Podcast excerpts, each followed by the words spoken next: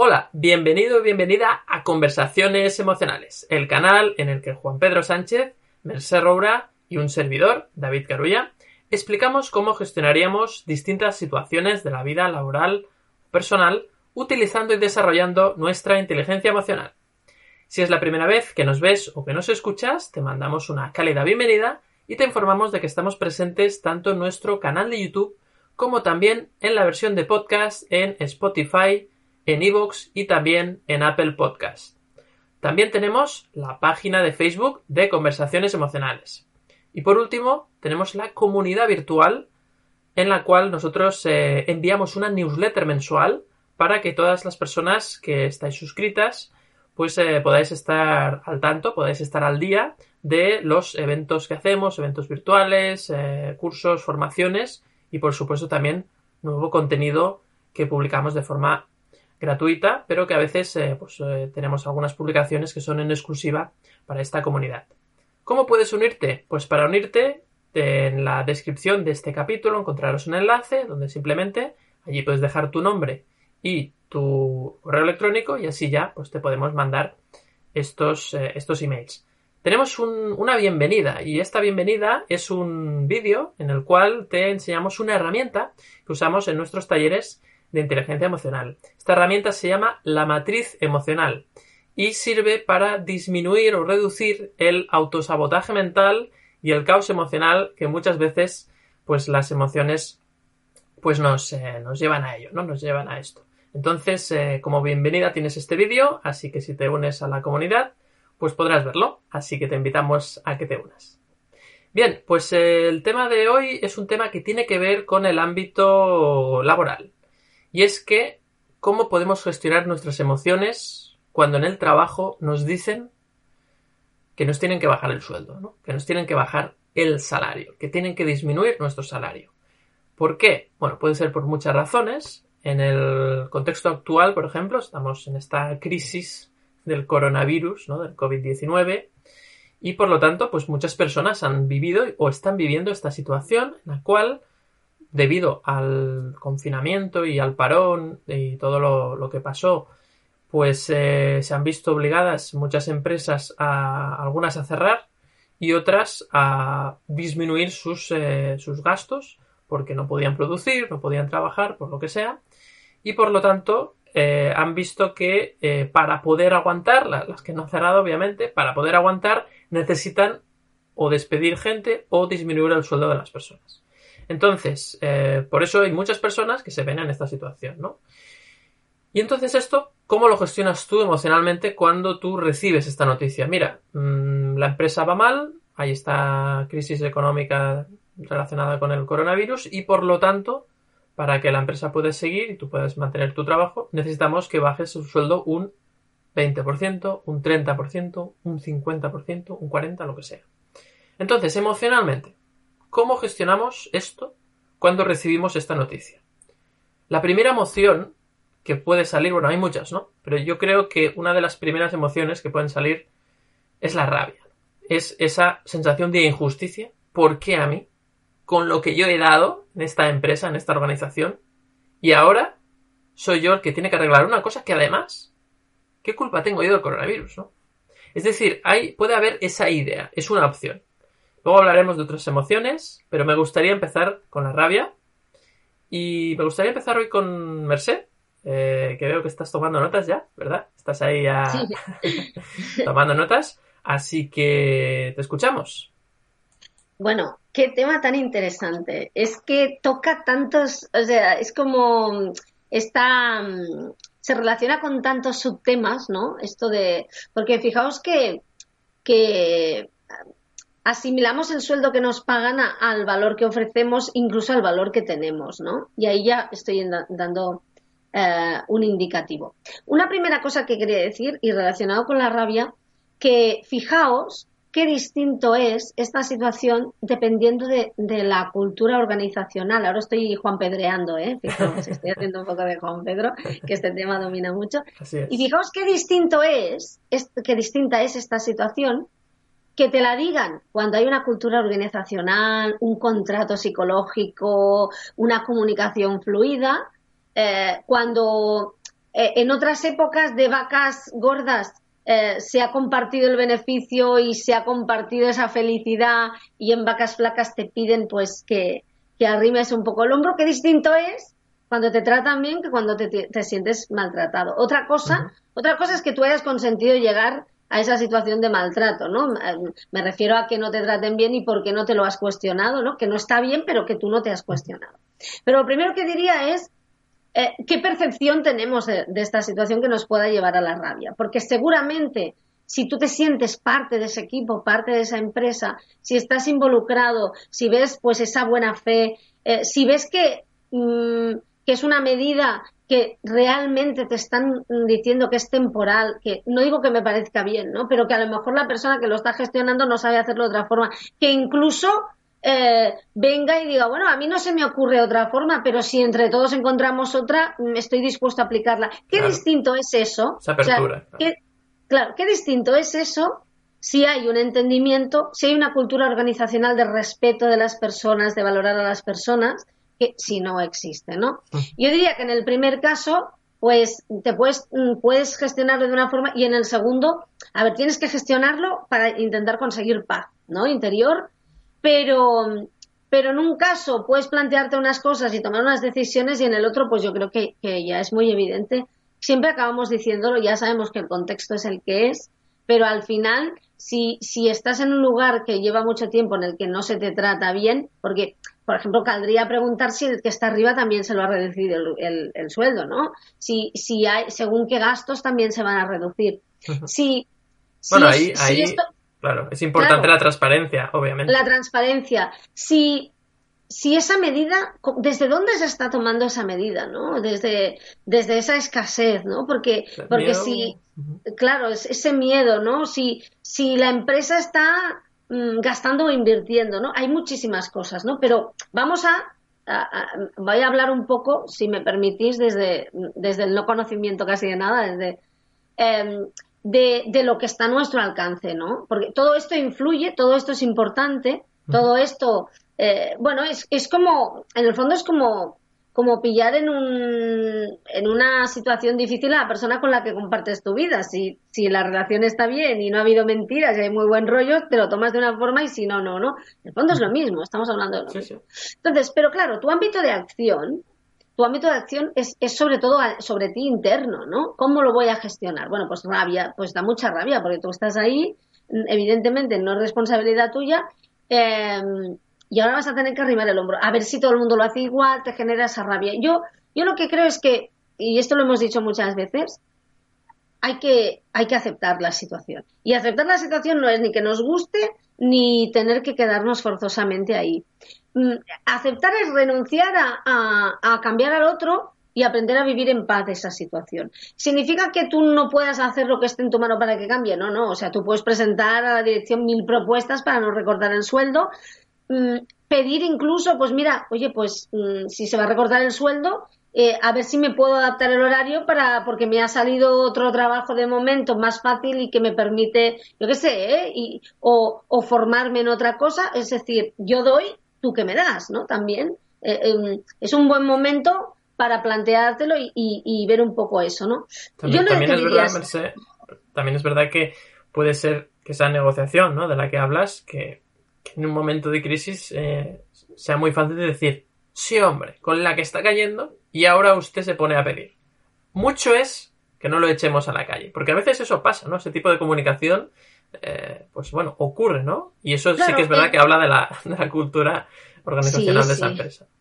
Sí, eh, claro, entonces yo lo que, lo que te diría es, si el que te dice eso es incapaz de comprender que que a ti no te ha bajado la factura de la luz, al contrario, em, pero que el sueldo sí que te lo está bajando y no se ponga en tu lugar, mm, mal indicativo, digamos. O sea, esa respuesta que me estás dando, aunque la, no, es, no es de liderazgo, es de jefecillo chusquerete. Vamos a ver, ¿eh? vamos a decirlo así.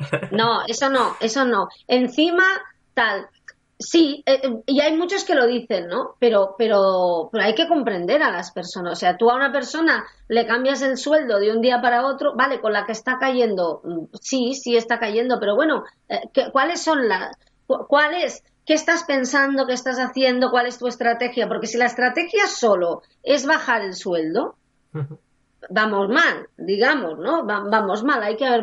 Pero claro, nosotros no podemos cambiar al jefe. Nosotros lo que tenemos es que, bueno, pues em, mirar nuestro interior, darnos cuenta de que, de que el jefe no va a cambiar por nosotros y aprender a gestionar eso, aprender a observarnos, gestionar esa rabia, porque es que si no, le vamos a soltar un exabrupto, ¿no? Digamos, y, y, encima no encima nos va a echar y sin indemnización justificadamente ¿no? y, ¿Me explico? Claro. ¿Y cómo gestionamos esa rabia? A ver, sé, ¿cómo, ¿Cómo gestionamos Tú llegas a casa, te acaban de decir eso y sí. te cae el mundo, ¿no? Bueno, pues, a ver, lo primero, lo primero dándote cuenta de, de, que, de que está ahí y que ya sé que esto es difícil, ¿eh? eh pero de que esta rabia mm, la estás escogiendo tú sentirla, la estás sintiendo y que, y que es una cosa tuya. Es decir, culpar al otro no te va a quitar la rabia ni la mala leche de encima, con perdón, ¿eh? O sea, eh, porque es que hay muchas veces que lo primero que hacemos es buscar un culpable, que no digo que el otro no sea responsable, porque a todo esto a lo mejor este señor o esta señora ha gestionado mm, fatal, ¿no? No sé, yo conozco, ha habido empresas en las que han pasado estas cosas y yo conozco que, que se está buscando muchas formas de solucionarlo y la gente se siente implicada. bueno, pues mm, eh, culpar a esa persona por su mala gestión, aunque la haya tenido muy mala, no te va a quitar la rabia ni te va a dejar dormir esta noche. Por tanto, ¿qué siento? Siento esta rabia, darte cuenta y, de lo que implica, ¿no? Observarte, eh, hacer un ejercicio. Claro, si eres una persona, por ejemplo, como siempre comenta Juan Pedro, que haces mindfulness y ya tienes, pues, como eh, como una forma de, actuar distinta, puedes utilizar todas esas, esas, herramientas, ¿no? Pero nosotros siempre lo decimos, pues no está de más eh, sentarte, estar un momento contigo, ver dónde notas esa rabia, hacer unas respiraciones, escribir exactamente lo que sientes, ¿no? Y darte cuenta de que, mm, bueno, esa rabia hay que gestionarla, eh, utilizarla como energía y de que, mm, por más que te enfades, esa situación no va a cambiar. O sea, a ver, puede que hay una parte que esté en tu mano, ¿no? Pero hay un, otra que no está en tu mano, no vamos a cambiar a la gente, ¿no? Y hay que aceptar eso. Y hay que aceptar. Aceptar no significa, bueno, pues acepto y, ya no hago nada. No. A ver, realmente, ¿cómo me siento? Me siento bien aquí. Porque a lo mejor, esta, ya sé que hay gente que ahora diré esto y dirá, claro, está loca perdida en la situación en la que estamos, como tú muy bien decías, pero. Pero bueno, yo estas cosas las he hecho. O sea, como lo he hecho, lo puedo decir y me pueden llamar. Estás acreditada, ¿no? Para, me pueden llamar loca de atar. Pero, pero la vida también te lleva a situaciones. O sea, la vida también te echa de lugares para, con estas situaciones para que no estés en ellos, ¿no? Y a lo mejor no te digo que vayas al día siguiente y digas, ¿sabes qué? A tomar por saco, perdón, ¿eh? no, pero, pero a lo mejor puedes negociar, oye, ya que va a pasar esto, o, os pido, a, lo mejor no es posible, una parte de trabajo en casa, una, o sea, negociar algo y, que te des cuenta qué haces allí, si puedes empezar a buscar alternativas, si te puedes incluso formar, porque mira, eh, esto que estoy haciendo me gusta, pero si me formara por aquello, igual tengo otra salida, me gustaría hacer esta otra cosa, ¿no? O sea, que, que dejarte fluir con la situación, aceptarla, pero al mismo tiempo usarla para, para evolucionar, ¿no? O sea, tener esa sensación de, de, llevar un poco las riendas. Eso sí que ayuda mucho cuando, que, que luego la vida, o sea, es aquello de, yo tengo unos planes y luego la vida, abres la ventana y la vida se los lleva volando, ¿no? Pero, pero, pero todo ese trabajo interior de estar en paz contigo mismo, no es, no es en vano y, y, está trabajando a tu favor. Por tanto, yo lo que diría es, observa tu rabia, siéntela, respiraciones, escribe lo que sientes, escribe una carta mm, dejándoles verdes, dejándoles verdes, no pasa nada, suéltalo ahí en lugar de... No lo envíes. No lo envíes, no, no, no, bueno, a ver, escribe cómo, escribe, pero no insultándolos a ellos, sino cómo te hacen sentir, ¿no? Muy bien. Eh, dejándoles verdes, pero, pero, pero, o sea, que tú, que a eso al menos te sirva de algo. Y a partir de ahí, a partir de ahí, empieza a ver qué te dice esta situación de ti, ¿no? A lo mejor es para que negocies, a lo mejor, a lo mejor es para que te des cuenta de que ha llegado el momento de cambiar, a lo mejor es para que para que pongas límites y digas, vale, me estáis pidiendo esto, pues ahora yo que siempre había tenido una parte de la tarde ocupada, os voy a pedir una parte de la tarde libre para formarme, para tener más vida familiar. A lo mejor, para lo que sea, para lo que sea. A lo mejor esto te permite pasear, no hace falta, o sea, no hablo de un tiempo productivo, es muy productivo, ¿eh? Pasear para uno mismo, pero darle la vuelta, ¿eh? Es decir, em, bueno, pues a lo mejor sencillamente es, bueno, me a lo mejor es para que te des cuenta de que te has esforzado mucho y que, y que tampoco ha servido de nada porque estabas mm, poniendo en saco roto, ¿no? Y estabas, en lugar de poner todo ese trabajo en ti, lo estabas poniendo para que otras personas te valoraran y esto es la, mm, la confirmación de que eso no servía de nada y lo que tienes que hacer es valorarte más, ¿no? En todo caso, eh, eh, un apunte que iba por ahí, y es, en todo caso, lo que sí que está claro es que que te den menos dinero no significa ni que seas peor profesional, ni que valgas menos, ni que tengas menos talento. Y yo creo que esta es la premisa básica, ¿no? A partir de la cual em, podemos empezar a gestionar nuestra rabia, usarla, encontrar nuestra paz y a partir de la paz tomar decisiones, ¿no? Así es. Tomar, claro, desde esa paz las decisiones pues seguramente serán más sosegadas, más conscientes y no tanto, pues un poco dejados llevar por la emoción en este caso, ¿no? Como decíamos. Quería añadir también, Mercé, para un poco acabar de hablar del tema de la rabia, que hay una creencia que, mm, que, muchas personas pueden tener en relación a su trabajo, y en este caso el trabajo por cuenta ajena, el trabajo para una empresa, para una organización, que es una de las creencias que puede inducir esa rabia, ¿no? Y es importante usar la rabia para verla, ¿no? Es decir, gracias a que tengo rabia, he visto que tengo esta creencia que tal vez he dado siempre por cierta, pero que no es cierta, ¿no? Que es que la empresa siempre me tiene que asegurar el eh, sustento, ¿no? El eh, dinero, ¿no?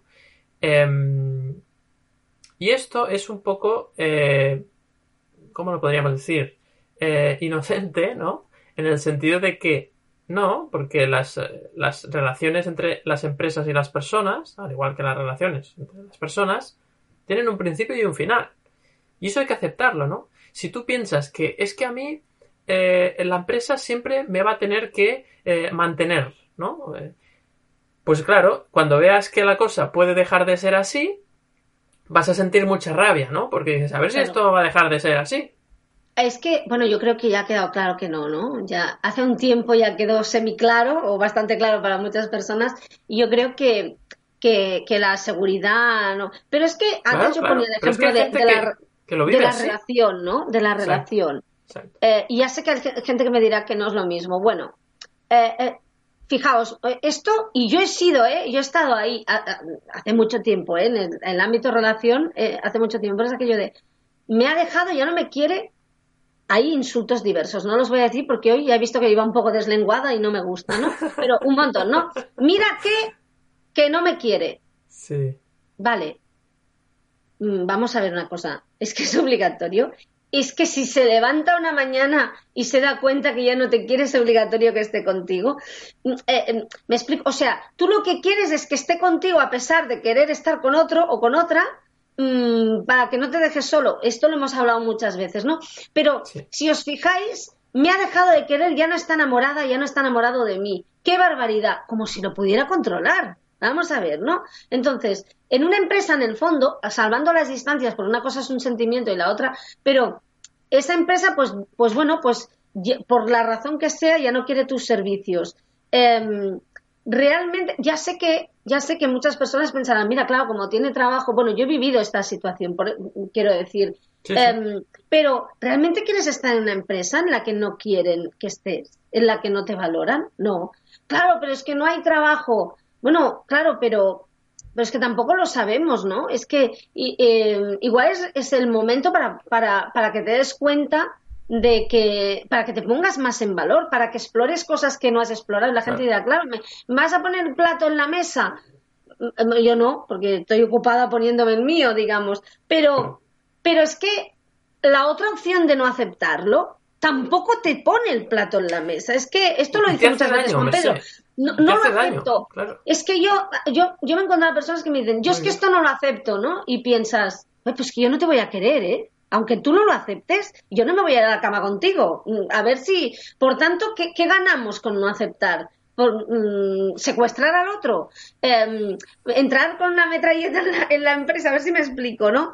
Em, no aceptarlo no darse cuenta de que a lo mejor no pintas nada ahí o a lo mejor es que pintas mucho y no has asumido tu liderazgo. Es que a lo mejor es así, pues mm, no, no te ayuda y, te hace daño. ¿no? Y ya sé que esto es muy difícil de, de tragar y yo os prometo que eh, no lo digo desde, desde el pijerío máximo, o sea, he vivido estas situaciones, me las he comido con patatas, me he enfadado muchísimo. Cuando alguien me ha dicho algo he pensado, claro, como tú, como a ti te cae el maná del cielo y a mí no, tal, ¿no?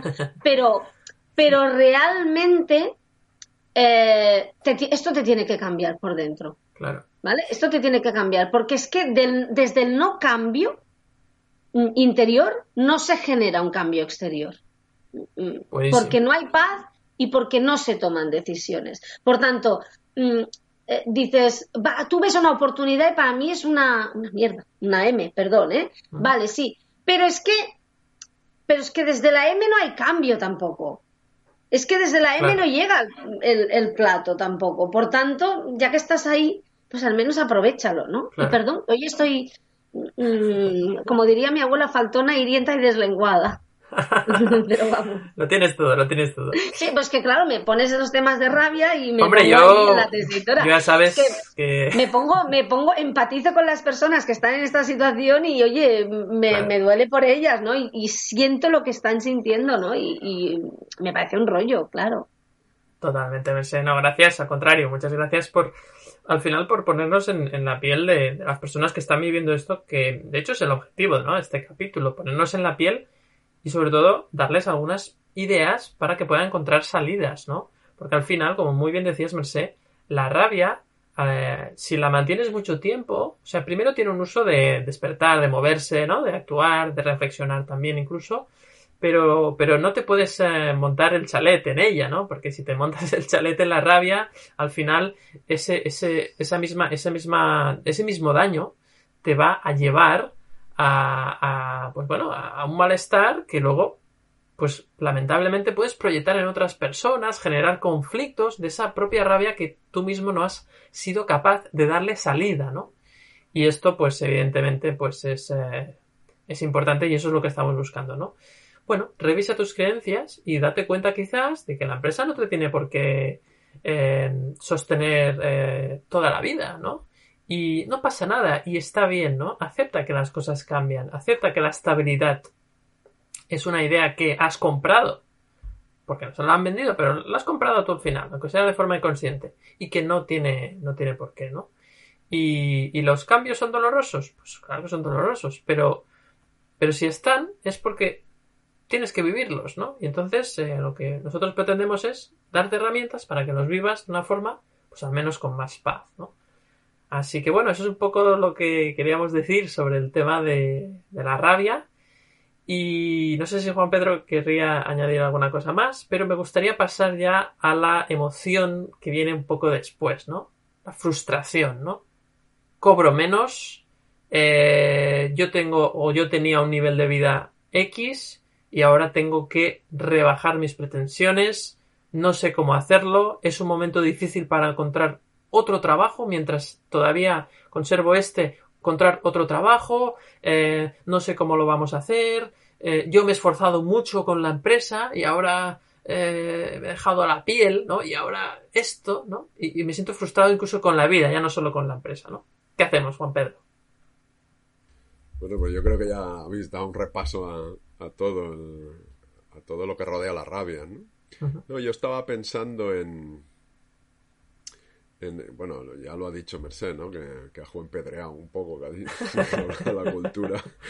Eh, claro, es que, fíjate, esto viene a demostrar, esto me viene a, demostrar y a, pues, a, reforzar la, pues un poco el trabajo que venimos haciendo nosotros, ¿no? Que es el de difundir la inteligencia emocional. Es eh, la importancia de, de, que estas competencias, ¿no? Eh, blandas o a mí me gusta llamar duras, ¿no? Porque es, es, lo más difícil de desarrollar, porque no vienen de ser y cuesta. Pero bueno, aprender las competencias técnicas también lleva tiempo, ¿no? Pero que son tan importantes estas competencias transversales como las competencias técnicas. Porque la, en el trabajo, en este caso en el ámbito laboral, pues no va solo de hacer bien las cosas como técnicos, como especialistas, como directivos, eh, no, no solo va de ese rol técnico, sino que llegan estas situaciones y precisamente, dependiendo del desarrollo de la inteligencia emocional, de la madurez que haya en la cultura, pues habrá un tipo de comunicación, unos estilos de comunicación, unos estilos de liderazgo, también unos estilos de comportamiento entre, los, entre los trabajadores y trabajadoras. ¿eh? si, si hay cohesión, si hay transparencia, pues esto se va a asumir de otra manera. Por supuesto que fastidia. ¿eh? O sea, la rabia es normal. Eh, lo, raro sería no tener rabia. Es decir, si se produce esta situación y no tienes rabia, háztelo mirar. Porque, porque claro, supone un cambio a peor. Desde, el, desde el, ego y desde el punto de vista material, pues es un cambio a peor. Porque vas a tener menor poder adquisitivo, con lo cual te vas a tener que eh, recortar en gastos, ¿no? Eh, los fijos, pues no puedes, pero los variables que tú dedicabas a lo que sea, pues vas a tener que recortar, con lo cual, y vas a tener que explicarlo en casa si, si vives eh, con la familia, ¿no? Entonces, claro, eh, eso requiere pues, mucha madurez emocional, pero la rabia está, la rabia está y, hay que, ya lo ha dicho, lo ha explicado muy bien Mercé, cómo gestionarla, ¿no? Eh, respecto a la frustración que tú dices, eh, bueno, está muy relacionada con la rabia, ¿no? La frustración es yo no me esperaba esto, no me gusta esto, esto no lo quiero, pero está, eh, que Merce ha dicho, pues bueno, acepta, que es alinearse con la realidad, porque es que, a ver, aceptar vas a aceptar igualmente. A mí me hace gracia cuando decimos, esto no lo puedo soportar, y, y dice, coño, si lo estás soportando, ¿no? o no puede ser, si estás siendo. Entonces, eh, yo no puedo vivir con esto, y estás viviendo con esto.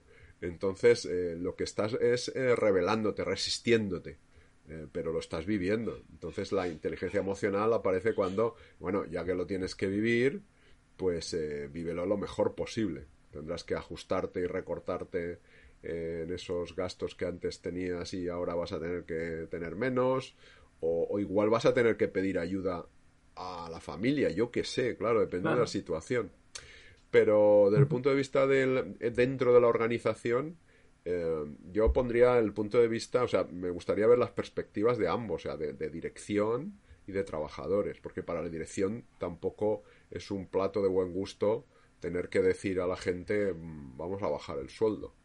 O sea, que no es que, vamos, yo creo que no, que muy pocos sabrán que disfruten con esto. ¿eh? O sea, porque claro, si, si están disfrutando con esto y es como tengo la percepción o la idea de que la gente eh, contratar trabajadores, trabajadoras es un mal necesario y, la gente me toca las narices, pero no tengo más remedio contratarlas. Son todos una panda gandules y tengo que estar aquí hipervigilante para que no me engañen, pues tienes un problema como, como directivo. Esa empresa seguramente no, irá bien a corto o medio plazo, porque esa actitud que transmite, eh, pues eh, bueno, perjudica a todos. Claro, claro. Porque, a ver, puedes, claro, siempre puede haber alguien, algún trabajador, alguna persona que, pues, bueno, pues por lo que sea, no está a gusto, no tiene otros valores, eh, le ha pasado algo y, bueno, y deja, y baja su rendimiento eh, o, trata de, de, engañar incluso, ¿no? A la empresa. Pero bueno, esto no puedes generalizarlo al resto de la organización, a todo el equipo. ¿eh? La mayoría son gente que quiere ir a hacer lo mejor posible. Yo no conozco a nadie que vaya, que se levante por la mañana y diga, voy a ver lo mal que lo hago hoy en la empresa, a ver las veces que me equivoco, voy a ver cuántas veces meto la pata y cuánto destrozo todo lo que haya por ahí. No creo. Puede haber alguien, pero algo le pasa. Lo normal es que la gente quiera hacerlo bien, que, tenga éxito, tenga reconocimiento y que, le feliciten. Que, le feliciten y que salga bien, que atienda a los clientes, que haga su trabajo bien. Con lo cual, si la empresa eh, tiene que dar esta noticia, normalmente será porque efectivamente estamos, está atravesando una crisis y ha decidido que, que, la, que la viabilidad económica pasa por ahí. Claro, ahí es lo que decía Mercé, eh, se tiene que demostrar que ellos también, el equipo directivo también, incluso fíjate, podría, yo vería la situación de hemos pensado en reducirnos todos el 30%. Reducir el salario el 30 o el 20 o el 40, lo que tú decías, ¿no? De forma proporcional, hemos ¿no? pensado, hemos pensado, ¿qué os parece? ¿Qué os parece? Porque si no queréis, pues a lo mejor hay que ir al ERTE o, o hay que despedir gente. Eh, O sea, que incluso no vamos a imponer el, el- pero claro, es a ver qué os parece. Entonces, claro, Preguntar, si hay una ¿no? Qué bueno. Claro, si hay, si hay una, una cohesión, hay una confianza, pues lo más probable es que la gente diga, bueno, pues claro, me fastidia, me frustro, pero prefiero esto que no irme a, a la calle o a un ERTE o, ¿sabes? Eh, eh, hay miles de casos, pero la frustración va a estar inicialmente, al menos, y, y la rabia, por supuesto, pero eh, y, y ahora merceando, ¿no? Sería, por lo que tú has dicho, ¿no? No te hagas un chalet, no te hagas ahí el adosado la guardilla, te, te atrincheres ahí, te asomas por la ventana, empiezas a insultar a todos los que hay ahí fuera, ¿no? Eh, y tú allí atrincherado en tu, en tu rabia, ¿no? Entonces, eh, esto no es saludable, ¿eh? no es saludable. Entonces, a ver, yo vería también importante ver las consecuencias de esto. Es decir, vale, bajamos el sueldo, la gente lo más o menos lo acepta, pero ¿de verdad hay esa aceptación, esa cohesión? ¿Qué ocurre luego a partir de ahí? ¿La gente va a trabajar igual? ¿O ya se la trae floja y empieza a bajar el rendimiento y dice, bueno, va, total, para lo que me queda el convento, ¿no? Y cosas de estas, ¿no? Y, y pues si me han bajado el sueldo, pues ahora yo hago menos, ¿eh? Esto es un desastre, porque entonces eh, aquello que parecía una ventaja competitiva, el, poder seguir, ahora se va a reducir en su, en su eficacia o su calidad de, de producto o servicio. Y ahora los clientes lo van a, a ver. Entonces, eh, todo yo creo que pasa aquí por el por esta inteligencia emocional, el, el, el, el haber comunica, el saber comunicar, el, Sí. el saber eh, eh, eh, tener un liderazgo positivo, en la confianza.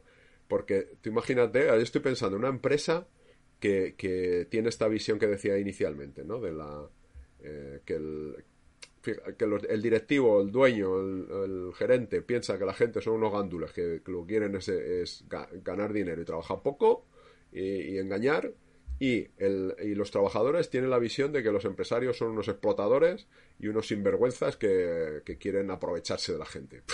Bueno, eh, vamos, entre la visión de uno y la visión del otro, lo que puede salir de ahí no es, nada no es bueno. nada bueno. Nada, bueno. Entonces, eh, claro, si estás en esa situación y tienes que decir lo de bajar el sueldo, pues es, pues, es como pues una bomba adicional, ¿no? Es una bomba adicional. Es, es como, claro, la gente va a decir, claro, ya esto ya se, es normal, ya se veía venir. Si es que, claro, aquí nos van a fastidiar cada vez más, cada vez más. Y, y los otros van a decir, bueno, pues hay que bajar el sueldo y punto. Y, y no hay ni. No pregunto de. ¿Y qué os parece? Es que se baja el sueldo lo que tú decías al principio, ¿no? Se baja el sueldo ni no te quejes o te echo. Entonces, claro, si estás en esta situación, pues eh, una cosa es las decisiones que tengas que tomar de si te quedas o te vas o te buscas algo que decía Merced, y otra cosa es lo que nosotros proponemos, que es, a ver, eh, haz lo que quieras, es tu decisión pero desde el punto de vista emocional te recomendamos que gestiones tus emociones por tu propio bienestar y tu propia salud. Muy bien. Porque tomarás mejores decisiones, porque tu mm, sistema inmunológico estará más reforzado, funcionará mejor, eh, porque tu cortisol te hará menos trastadas ¿no? en tus arterias y en tus órganos. Claro. Eh, y porque tu reactividad, tu impulsividad bajará y tendrás mayor capacidad de reflexión y de saber qué haces. ¿Que va a mejorar la situación? En principio no, no tiene por qué mejorar, pero el que va a mejorar eres tú. Tu cual, percepción si de tú ella. mejoras, hay Eso veces, yo por lo menos por experiencia también, nosotros lo hemos visto, cuando tú mejoras, normalmente la situación externa mejora.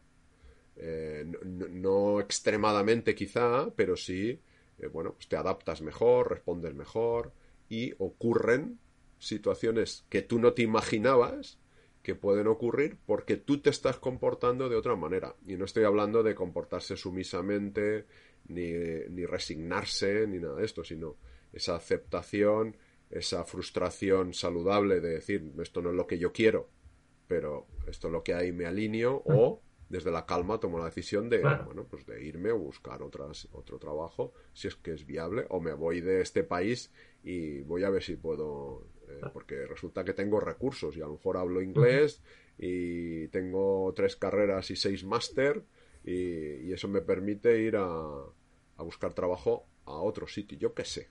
Pero esto ya son decisiones eh, que tú tomas, pero lo que estamos hablando aquí es la gestión emocional. ¿Eh? Entonces, no no quedarnos a vivir ni en la rabia ni en la frustración, porque eso lo único que hace es, eso, atrincherarte y asomarte por la ventana y al exterior y apedrear a todo el que pasa. Y la culpa de todo la tienen los demás. ¿eh? La culpa, eh, la causa. Y, no es así. Y es ponerte o bien eh, a buscar soluciones o quedarte en el problema, ¿no? Que es lo que dices siempre también, ¿no? Claro, ahí, si nos quedamos en los problemas y en las preocupaciones, no hay salida. Tú mismo no permites que la propia situación te dé una salida o te aporte una salida. Porque no te deja verla, no miras. Sí, sí, que eh, el principal objetivo para mí es eh, lograr e, entrar en esa eh, ecuanimidad, ¿no? En, ese equilibrio. O sea, si tú te vas emocionalmente a, mucha intensidad o a muy poca intensidad, te puedes ir a la, no sé si ahora hablaremos de la tristeza, la, la depresión, ¿no? Que te puede llegar a, a ir abajo pues eso también es malo. Eh, o sea que no, tanto la sumisión, resignación es malo, como la rebeldía, lucha, también es malo. Entonces buscamos que, por supuesto, te vas a salir de, esa, de ese equilibrio con estos golpes que da la vida, pero buscamos volver otra vez al equilibrio eh, y la adaptación inteligente. Exacto. Totalmente de acuerdo, Juan Pedro. Al final, o nos adaptamos o, estamos vendidos. Eh, de hecho, fíjate que eh, me has hecho recordar eh, cuando explicabas, ¿no? Lo de imagínate en la empresa, ¿no? Qué bueno sería que, el CEO o la CEO, ¿no? La persona que está dirigiendo la organización pregunte, ¿no? Pregunte a las personas, a ver, esta es la situación. somos X número de personas, los ingresos han disminuido esto y para poder seguir, si queremos que nadie se vaya despedido, o sea, aguantar todas las personas que estamos trabajando, eh, necesitamos bajar este tanto por ciento del sueldo a todos. Y si no, pues lo que podemos hacer es mantener el sueldo, pero hay que despedir a ocho personas, por ejemplo. Y que la gente vote, ¿no? Y de hecho esto, eh, mi amigo Jaume Gurt, que es eh, CEO de, bueno, era CEO de la empresa Infojobs, que era un portal, es un portal de búsqueda de empleo, eh, muy conocido en España, pues eh, él hizo esto en un periodo de crisis, en la crisis anterior, eh, pues él tuvo esta situación, ¿no? Empezaron a, disminuir los ingresos de la organización porque, bueno, no había trabajo, entonces como no había trabajo, pues el portal no tenía movimiento, ¿no? Porque no, no, había, no había empleo, había muchas ofertas de empleo y entonces, claro, vieron disminuidos sus ingresos y él hizo esto, preguntó a, sus, a, su, a, las personas de la empresa, ¿qué hacemos? ¿Despedimos a gente o nos disminuimos todos este tanto por ciento, incluido obviamente el mismo, el, tanto por ciento del, sueldo? Y, la gente, en este caso, eh, lo importante es que le dio una respuesta y eh, pues lo que hicieron es que, eh, que todo el mundo se bajó el sueldo y, y, y aguantaron. Y eso fue un súper éxito, todo el mundo estaba comprometido eh, y la gente trabajaba más incluso de lo que trabajaban antes para conseguir que la empresa reflotase y en este caso lo consiguió, ¿no? Entonces él lo explica como un caso de éxito. Y lo importante aquí que fue que dio la posibilidad a que decidiese toda la empresa y no tomara él la decisión eh, solo, ¿no? Porque tomase la decisión que tomase seguro que sería impopular y la gente cuando siente que no te tienen en cuenta pues es eso que decimos, ¿no? Están como, como más enfadados y, la cosa no va bien. Que fíjate que se da la paradoja, entre comillas, que, cuando hay transparencia, cuando hay cohesión, cuando hay confianza, eh, la gente da lo mejor de sí, la mayoría, ¿eh? puede siempre haber alguna excepción, pero la gran mayoría da lo mejor de sí y en estas situaciones difíciles, extremas, duras, eh, incluso no hace falta ni, ni, explicarlo mucho a la gente, ni explicar apenas. La gente enseguida lo comprende y ya por motu propio, por motivación propia ya, hace, dice, oye, pues nos bajamos lo que haga falta el sueldo, trabajamos aquí más si hace falta, pero porque confío en la empresa, porque la empresa me ha demostrado que puedo confiar. Porque claro, si tú te dicen esto, pero luego te engañan, pues ya se ha roto. Pero cuando hay esa confianza de verdad, ese liderazgo saludable, es que casi que ni hace falta decirle a la gente que, en los momentos difíciles arrime el hombro y reme más. ¿eh? Ya lo hace la gente. Exacto. La gente no, no somos tontos. Porque, si me permitís, fijaos mm, cómo es este ejemplo que, comentaba, ¿no? Eh, que es coger una situación complicada y al gestionarla con inteligencia emocional, involucrar a la gente, darle la vuelta. A ver, vosotros sabéis lo que empodera, aunque sea una mala noticia, llegar a casa y decir, hemos decidido que nos vamos a recortar un poco para salir adelante. Claro, es que es, es una medida de empoderamiento. Totalmente. De, claro, es, me lo he recortado yo, en el fondo, para seguir adelante. La empresa también es mía, yo estoy involucrado en este proyecto. Es, es coger una, una situación negativa y darle la vuelta, porque lo haces desde esa gestión, desde el reconocimiento del otro, desde la transparencia, desde la comunicación y consigues, ¿por qué salió bien? Bueno, pues porque se consiguió que un obstáculo fuera una oportunidad para reforzarse y salir adelante y la gente se sintiera más cohesionada y más involucrada con la empresa. Pero esto es una gestión inteligente, ¿no? Totalmente. Porque, porque es, es, es, perdón, es la antítesis del y tú te callas que si no ya sabes dónde está la puerta. ¿no? podríamos decir que eh, hemos pasado precisamente de, una imposición ¿no? a, una decisión pues bueno, en la que tú te sientes partícipe y entonces eso te, eh, eh, te produce o te facilita la aceptación de una manera más natural, ¿no? Podríamos decir. Así es, totalmente. De hecho, fíjate que cuando una cosa tú la percibes como impuesta, pues es como antinatural, ¿no? No fluye, ¿no? Entonces, te revelas. Lo fácil es que ahí, ahí salga la rabia, te reveles y entonces la empresa eh, está ganando enemigos, pero el problema es que esos enemigos pues están dentro. Entonces hacen más daño que nunca, ¿no? Y, es muy complicado. De ahí la importancia de que tanto, ¿no? Las emociones que hemos hablado, tanto la rabia como la frustración, es muy importante que la sepa gestionar tanto la dirección de la empresa como los propios empleados, ¿no? Y por eso es importante que una empresa, una empresa inteligente, es una empresa que, ayuda a sus empleados a formarse en inteligencia emocional. ¿Por qué? Porque cuando vengan estas situaciones, es más fácil que lo vean de esta forma y que acepten mejor las decisiones. Luego, evidentemente, la formación no hay suficiente. Tú tienes que tomar decisiones que inviten a eso, porque si tú haces que la gente haga formaciones y talleres de inteligencia emocional, pero luego tú vas con el hacha, vas, vas destrozándolo todo, pues evidentemente eso no va a conseguir nada. Entonces hay que encontrar esa coherencia, ¿no? Eh, o sea que primero que tiene que hacer el curso, pues seguramente es la persona que dirige, porque sus decisiones afectan a más personas, simplemente por eso. Por eso es importante que trabaje pues, eh, esta, esta habilidad, ¿no? Esta competencia. Bueno, pues eh, seguimos hablando de emociones. me gustaría hablar ahora del miedo, ¿sí? porque evidentemente cuando tú ves que se decide o, finalmente eh, pues se recorta ese salario un tanto por ciento, ese sueldo, pues a ti te entra el miedo y dices, ya, pero esto hasta cuándo? Miedo, ¿no? Eh, no tengo el control, no sé qué va a pasar. Segunda, segunda cuestión. Eh, después de esto, después de la bajada de sueldo, viene el despido. Viene ya despido masivo. ¿Qué pasa si no lo conseguimos? claro, y trabajar con miedo, amigos y amigas, es muy peligroso. Es muy peligroso porque cuando tú trabajas con miedo es más fácil, nosotros somos muy amigos de, los compañeros y las personas que se dedican a la prevención de riesgos laborales.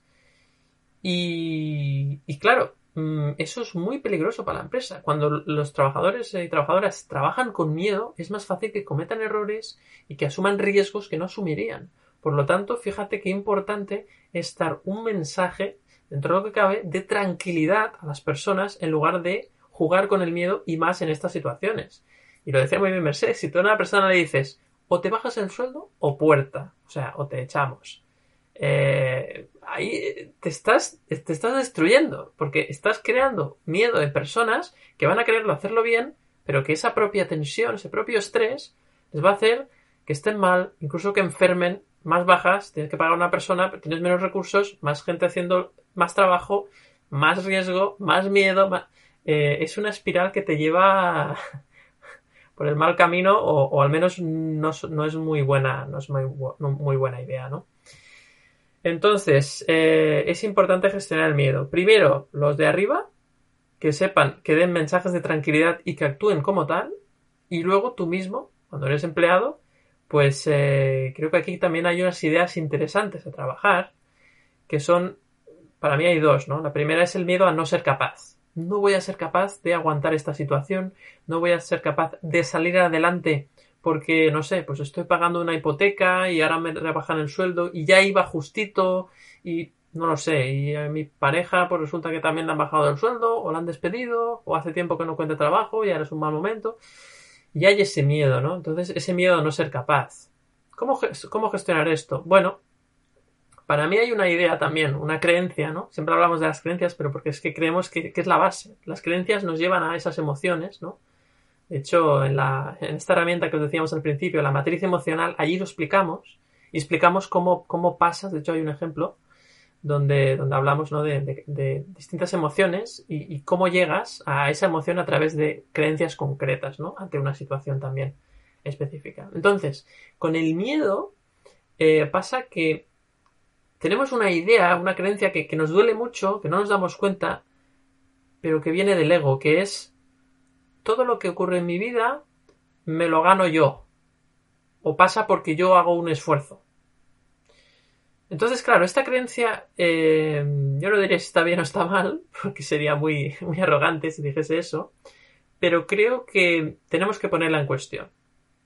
Todo lo que pasa, pasa porque lo hago yo, porque si yo me creo esto, pongo mi responsabilidad de todas las cosas que pasan, y entonces tengo miedo a no hacerlo bien, porque si no pasa lo que yo creo que tiene que pasar, ¿cómo me sentiré? Pues culpable, ¿no? Porque claro, si todo estaba en mi mano y no lo consigo y no sucede lo que yo tengo en la cabeza, pues me sentiré culpable de que no he llegado, ¿no? Y claro, esa culpa, bueno, ya lo hablábamos en el último capítulo, ¿no? La, en el capítulo anterior. La culpa es una emoción que además, por mucho que la sientas, mmm, la sigues perpetuando y al final te acaba dañando, te acaba llevando eh, muchas veces a, depresión, incluso a unos trastornos mentales en este caso, ¿no? Y que necesitan pues ese tratamiento y ayuda con un psicólogo o una psicóloga. Entonces nos lleva, nos lleva pues a estar realmente mal, ¿no? Entonces, quizás tenemos que empezar a cuestionar que yo no, que yo puedo hacer una parte y puedo estar con una actitud buena, pero que hay cosas que pasan y que es inevitable y que no es culpa mía y tengo que confiar en la vida, en que la vida me lleva a las situaciones que necesito para aprender, aunque sean duras, aunque sean desagradables. Y si acepto esto, piénsalo, piensa esta idea, pues vives con más paz. Sí que tienes la sensación de que no tienes el control de todo, pero no te responsabilizas y por lo tanto el miedo, pues dices, bueno, es que el miedo en realidad, el contrario del miedo, ¿no? Hay gente que dice, el, contrario del miedo es, el amor. No, no, el, el contrario del miedo es la confianza. De hecho, está estudiado que en el cerebro, si las partes que se activan en el cerebro cuando se activa el miedo son las mismas que cuando se activa la confianza. Entonces, o hay miedo o hay confianza, pero no puede haber las dos cosas a la vez. Por lo tanto, piensa, ¿dónde estoy yo en esta situación? ¿Me sitúo en el bando del miedo o en el bando de la confianza? ¿Dónde me quiero poner yo? Y a partir de ahí, pues vives, ¿no? Ahí, a, partir de ahí tienes que vivir. Entonces esto es muy importante porque si no lo tenemos en cuenta y nos, nos centramos en el miedo y en la culpa también, ¿no? De, por no llegar, por no ser capaz, pues eh, la salida va a ser muy difícil y sobre todo muy dolorosa, ¿no? porque nos va a llevar al sufrimiento, ¿no? Y siempre decimos, ¿no? El, el dolor está, tiene que estar muchas veces, pero el sufrimiento es opcional y el sufrimiento es como nosotros interpretamos esa situación dolorosa, ¿no? Entonces ahí por eso es tan importante el tema, el tema de las creencias, ¿no? Entonces, pues bueno, queríamos también hablar del miedo. Eh, no sé si queréis añadir alguna cosa más. Y luego también me gustaría, para terminar, eh, hablar, que lo introducía muy bien Juan Pedro, de la tristeza, ¿no? Porque esa sería la, última emoción que vendría ya cuando ya te ves ya que, uff, ya he hecho todo, lo he intentado, he pasado por el miedo y ahora me queda la tristeza de, de, qué pena que, ahora tenga que bajar el sueldo, tenga que vivir con un peor nivel de vida, ¿no? Entonces, pues eh, seguimos, eh, Mercedes, Juan Pedro, quien quiera. Bueno, eh, a mí el tema del miedo me parece muy interesante porque es que en realidad es lo que subyace en toda esta situación, lo que estamos mm, el elefante que está en la habitación y que del que no estamos hablando ni estamos queriendo ver, bueno, nosotros yo creo que sí, pero muchas veces es eh, tengo miedo porque como no me valoro y no confío en mí mismo, creo que si me echan de aquí no podré encontrar nada mejor. Básicamente todo el rato estamos, el elefante que no estábamos queriendo ver y que está en el salón es este, ¿no? Y, y, he llegado el momento de decirlo en voz alta, ¿no? Y luego está muy bien esa idea que tú apuntabas, porque ahora me voy a cargar un montón de cosas, ¿no? Pero tú ya, ya lo empezabas a hacer de como todo depende de mí porque yo lo puedo todo y no, nada es imposible, es verdad, nada es imposible, pero no todo va a suceder. ¿Me explico? Es decir, eh, y parece que todo depende de mí, todas esas frases de no te rindas nunca, rendirse no es una opción. ¿Cómo no va a ser una opción, por el amor de Dios? O sea, vamos a morirnos, mm, vamos a, vamos a fastidiarnos mm, para conseguir algo. No, o sea, mm, las metas eh, son, no son más importantes que nosotros, ¿no? Mm, la meta es estar bien, la meta es estar cómodo, la meta es estar equilibrado, por tanto, cualquier meta que te está fastidiando, fuera. Y no pasa nada. Y no todo depende de nosotros.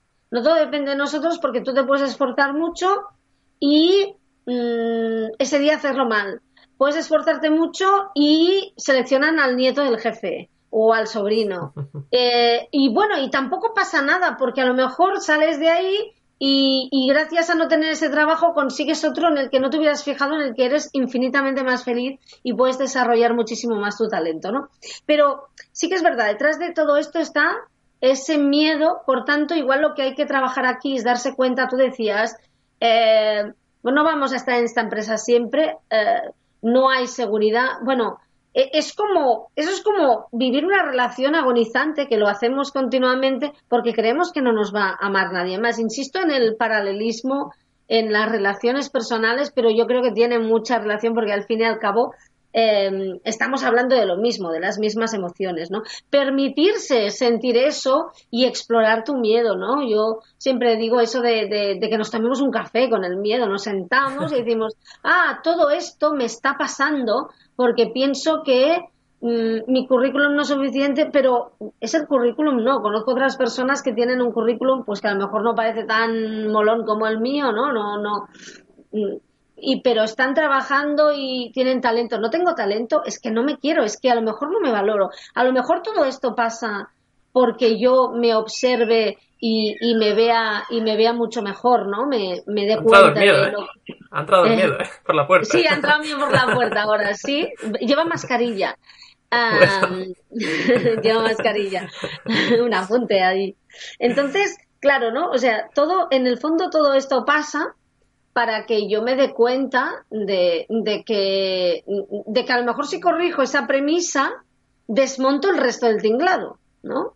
Eso es. Mira, yo, yo ah, estaba pensando, porque siempre me, gusta aportar, intentar hacerlo brevemente para no enrollarme mucho, pero me acuerdo una vez en un trabajo, eh, bueno, mm, la cosa pues pintaba mal, entre me ha pasado varias veces, ¿no? Cuando estaba trabajando por cuenta ajena, y me acuerdo una vez que, bueno, pues al despacho, ¿no? Íbamos pasando uno tras otro. Esos cuentagotas que hacen que, que, eh, que muchas veces están encaminados a, a, ponerte ya el miedo en el cuerpo para que cuando llegues digas, sí, vale, flagélame, no pasa nada, ¿no? Acepto todo, ¿no? Sí, sí, Acepto todo, ¿no? O sea, aquí estoy, te entrego mi alma, ¿no? Un poco va para eso. Y me acuerdo que, bueno, pues estaba afuera y estaba pensando, ahora te van a reducir horas, ¿no? Y, y en aquel momento bueno, no sé cómo aquello que, se habla de tripas corazón y empecé a pensar, bueno, no sé, a ver, eh, mira, si te, si te echan, bueno, saldrás adelante, será que es otra cosa. Pero claro, todo esto no viene de la nada, ¿eh? viene de un trabajo, ¿no? Pero quiero decir, yo estaba... Y luego pensé, bueno, si te dan, en lugar de ocho horas, pues seis horas, cuatro horas, será que te saldrá, te lo tomas con calma, miras las opciones y será pues que la vida te traerá algo para ocupar esas horas, ¿no? O de momento las utilizas para eso y oye, a lo mejor sales ganando, ¿no? Y eso es verdad, nos, o sea, luego el tío te va a reducir las horas igual, pero de entrada te lo, lo vives desde la paz, esa noche duermes, no insultas a nadie, ¿no? Y, y desde esa paz mm, te permites percibir eh, oportunidades, ¿no? Que no te da esa visión túnel. La verdad es que luego entré en el despacho y no me redujeron las horas, ¿no? Pero, pero, yo ya, pero yo ya entré ahí con un empoderamiento personal, era más alta incluso, ¿no? Ya me sentía, ya, ya sin tacones. al fin, claro, sin tacones. Al final, fijaos, mm, es que todo va de, de, la visión que tienes tú de ti mismo.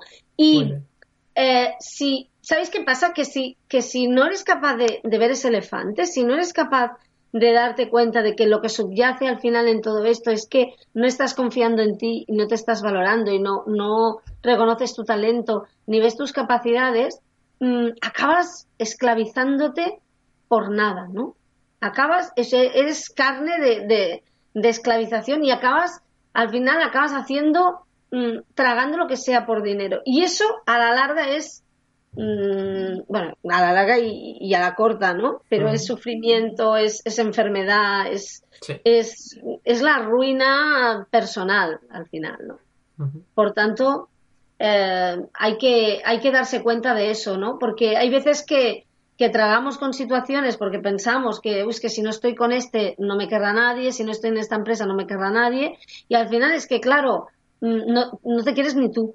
Ese ¿no? es el problema, claro. Y, y, y, y, sales de allí, evidentemente que no, porque estás amargado, porque estás enfermo, porque estás estresado. Ya sabemos lo que nos lleva el estrés. Antes hablabas del cortisol querido amigo, cortisol, ¿no? Esas relaciones, o sea, yo, mira, yo con el cortisol es una de las relaciones más largas e íntimas que he tenido, ¿no? Y, y realmente, bueno, es esa, esa sustancia que segregamos nosotros en momentos de estrés máximo que, que si dura 20 minutos va ideal para apretar a correr, ¿no? Y para el hombre de las cavernas era ideal, pero para alguien continuo las 24 horas, pues te machaca las defensas, modifica el ADN, el sistema inmunitario, como decía, ya sabéis, ¿no?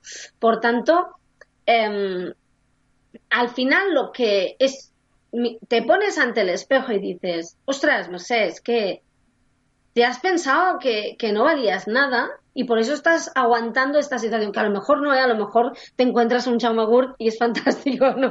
Ojalá. En, la Ojalá. vida y, y, te hace copartícipe y acabas como pensando es que tengo una empresa con este hombre, ¿no?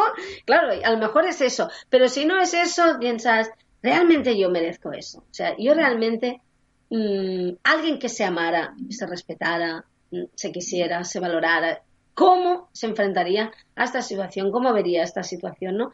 Y al final es una oportunidad para que te des cuenta mmm, de lo mucho que vales, ¿no? Y que no te estás, no te estás valorando y, y, y no te estás percibiendo, percibiendo como realmente eres.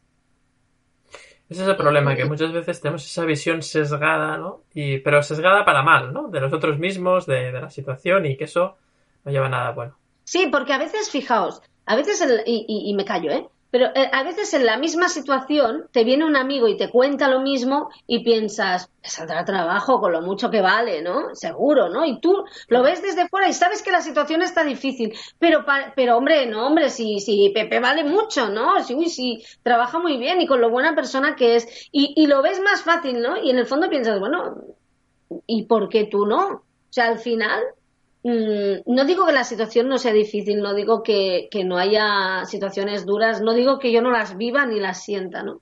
Pero es que mmm, mirando desde el otro punto de vista, tampoco, tampoco pasa la lancha salvavidas. Pues no, la verdad es que desgraciadamente. Claro, ese es el tema, ¿no? A veces no hay ni lancha ni salvavidas. no, no, no, no, y hay que, hay que hacerse un MacGyver, como se decía antes, ¿no? Exacto. Bueno, Exacto al final va un poco de eso, ¿no? Que es lo difícil. Lo difícil. Totalmente. Pues, eh, Merced, muchísimas gracias por, gracias. por este manual de gestión emocional, eh, ¿no? De la rabia, del miedo. Que, que yo luego, luego, fallo, ¿eh? Yo luego fallo. ¿eh? Todos, todos, todos fallamos, pero, pero bueno, yo creo que lo has explicado genial y con, con muchos ejemplos, ¿no? Que al final es lo que, lo que ayuda a entender mejor las cosas, ¿no? Esos ejemplos. Y bueno, y para terminar el capítulo, pues me gustaría, ya que además lo has introducido tú, Juan Pedro, hablar un poco de la tristeza, ¿no? Cómo gestionamos eh, todo este berenjenal, todo este jaleo, todo este problema al cual, pues por supuesto que mandamos un abrazo a todas las personas que se sienten en esta situación y deseamos que, este capítulo les sirva y sobre todo que la situación pues mejore lo antes posible y, hablamos ahora de la tristeza, ¿no? Bueno, pues yo escuchando eh, quería introducir una, frase, simplemente me he acordado de la frase aquella de por lo del miedo y la confianza que decía que son incompatibles, ¿no? Eh, esa frase que yo creo que, caminamos hacia, o deberíamos caminar hacia esa frase, ¿no? Desde la inteligencia emocional. Es esa que dice que un pájaro posado en un árbol, ¿no? No tiene miedo, nunca tiene miedo a que se rompa la rama en la que está posado, porque su, su confianza no está depositada en la rama, sino en sus alas. Claro, qué bueno. Y, esto es eh, hacia, claro, esto es de posgrado ya, de inteligencia emocional, ¿no? Es ir hacia esa confianza en ti, no confiar en los demás, sino en ti. Lo que pasa es que cuando confías en ti, pues confías más en, los demás, ¿no? Y en, general, ¿no? Pero confiar en ti, en tus recursos, en tu capacidad. Que si has llegado hasta aquí, ¿por qué no vas a llegar a, a pues, a más a otras situaciones, ¿no? A progresar, a pesar de las dificultades. Y esto, bueno, lo enlazaría con la tristeza en este sentido, ¿no? En el de ser consciente de esto. Porque, a ver, la tristeza es normal.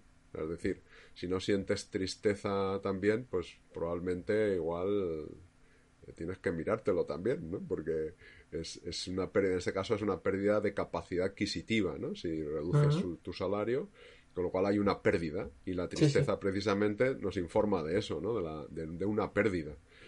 Eh, y bueno, lo que pasa es que volvemos a, lo mismo. Está bien vivir la tristeza, reflexionar, que te lleva a recogerte ¿no? hacia ti y reflexionar, incluso a, pues a, compartirlo y, pedir ayuda incluso pero no quedarte a, vivir en, la tristeza, ¿no? Ya a partir de siempre, ¿no? Que te digan, ¿qué te pasa? No, porque estoy muy triste, porque me han bajado el sueldo. Y esto, pero esto que ha sido ayer, no, hace cinco años. Y dices, joder, macho, pues ya va siendo hora de que ya pases el duelo, ¿no? No, si ya tengo otro trabajo, ¿no? Imagínate. yo tengo... Pero puede ser? Sí, sí, o, puede ser, oye, ¿qué hace? ¿no? Y ya yendo a la patología, ¿no? Pues no, muy mal, porque hace 20 años me bajaron el sueldo, ¿no? Y, y, dice, bueno, ¿y qué tiene eso que ver con ahora? No, pues claro, porque lo arrastro. Entonces es como la gente que le han operado y, y, entonces te dices, pues es que me han operado. Y dice, pero ya, ¿pero cuándo ha sido esto? Y no, hace 15 años. Y coño, es que lo estás viviendo como si eh, con un continuo presente, ¿no? Sí. Tu vida la focalizas. y aquí ese eh, es el eh, otro, otro punto que tenemos que tener claro. Es que como nos quedemos focalizados en solo una parte de la realidad, pues estamos vendidos. Porque si, si la realidad resulta que sabemos que es muy amplia, es infinita, ¿no? La realidad tiene un montón de puntos donde mirar.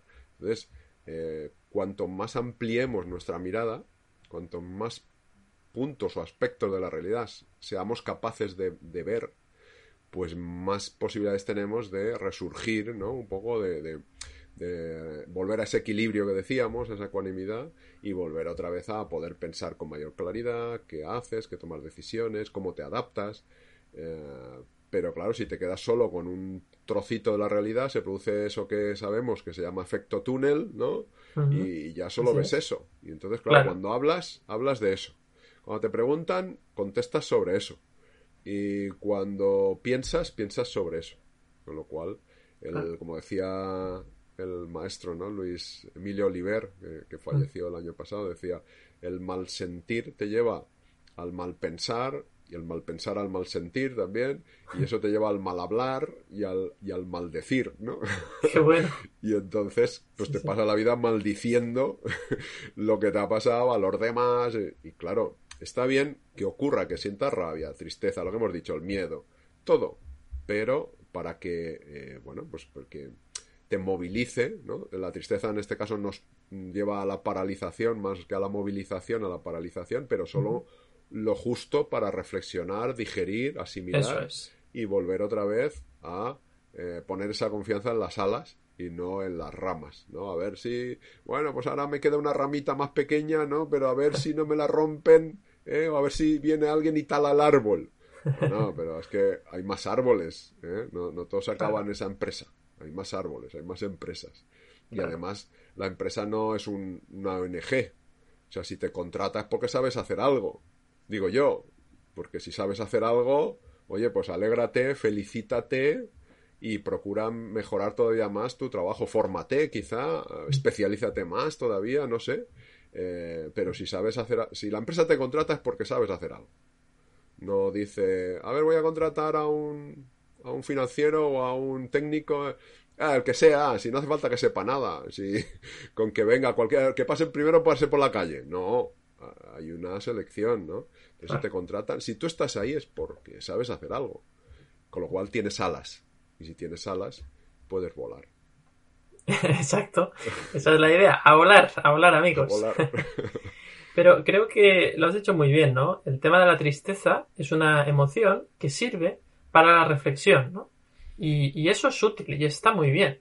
Por ejemplo, pues podemos ver, eh, pues bueno, qué, qué estamos haciendo con nuestra vida, sobre todo plantearnos si nos gusta el trabajo, si estamos cómodos o no, y eso es bueno porque nos ayuda un poco a, pues a, hacer cambios a veces que son necesarios o a veces la vida nos ha puesto en esta situación difícil para que nos movamos. Y, la tristeza nos ayuda a pues bueno igual me tengo que mover ya. Y, y, no la vida me lo ha enseñado con la rabia con el miedo con la frustración. Pero como no aprendo pues al final ya me pone la tristeza para que yo mismo pueda eh, pues ver que cómo estoy y a partir de ahí moverme no el problema es el de siempre cuando nos quedamos, como tú decías muy bien, Juan Pedro, mucho tiempo en esa tristeza, ¿no? Hmm. Y ahora estoy pensando que a lo mejor alguien que está pasando por ahí nos escucha y dice, sí, claro, esto es muy fácil decirlo, ¿no? Porque tenías que estar tú en la situación. Bueno, pues eh, a ver, es que todos pasamos por esas situaciones. Si es que si no es por esa en concreto, es por otra parecida. O sea, nadie escapa a la vida, eh, a los alfileres de la vida, ¿no? Que decía aquel, ¿no? Eh, creo que era Enrique Martín. Decía, pues eso, al final la vida tiene alfileres y como tú, tu ego esté muy inflado, te va a explotar, pero ojo, si el ego está también muy desinflado, eh, entonces también es peligroso, porque entonces vas por la vida diciendo que, o como dice Merced, ¿no? Te vas arrastrando y olvidas que tienes alas y en vez de volar te arrastras, ¿no? Como un gusano, te crees que eres un gusano.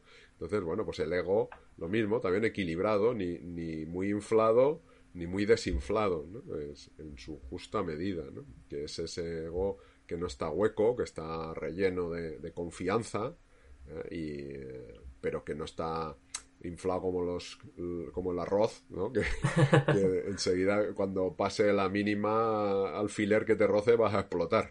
¿eh? Entonces, eh, con eso creo que tenemos que, que vivir, que todos, todos, al final todos pasamos por situaciones eh, difíciles, eh, unos más, otros menos, pero bueno, fíjate, el ego tiene una característica y es que siempre cree que el otro está mejor. que, que, yo, sí, claro, pero lo mío es peor. ¿eh? Y todo, claro, si yo estuviera en tu lugar, pues para mí esto sería mucho más fácil. Es falso, es una, una, creencia falsa del ego. Es para, para, bueno, pues como para protegerse para protegerse. Y no, no, no, aquí los demás están mucho mejor que yo, qué suerte tienen, y yo aquí fastidiado, fastidiada, y estos contándome aquí que lo que tengo que hacer. Sí, tenías que estar tú pasando lo mío, chaval. Pero es normal, es el, es el monólogo del ego. La rabia, ¿no? Este que, que barre para adentro. Sí, exacto.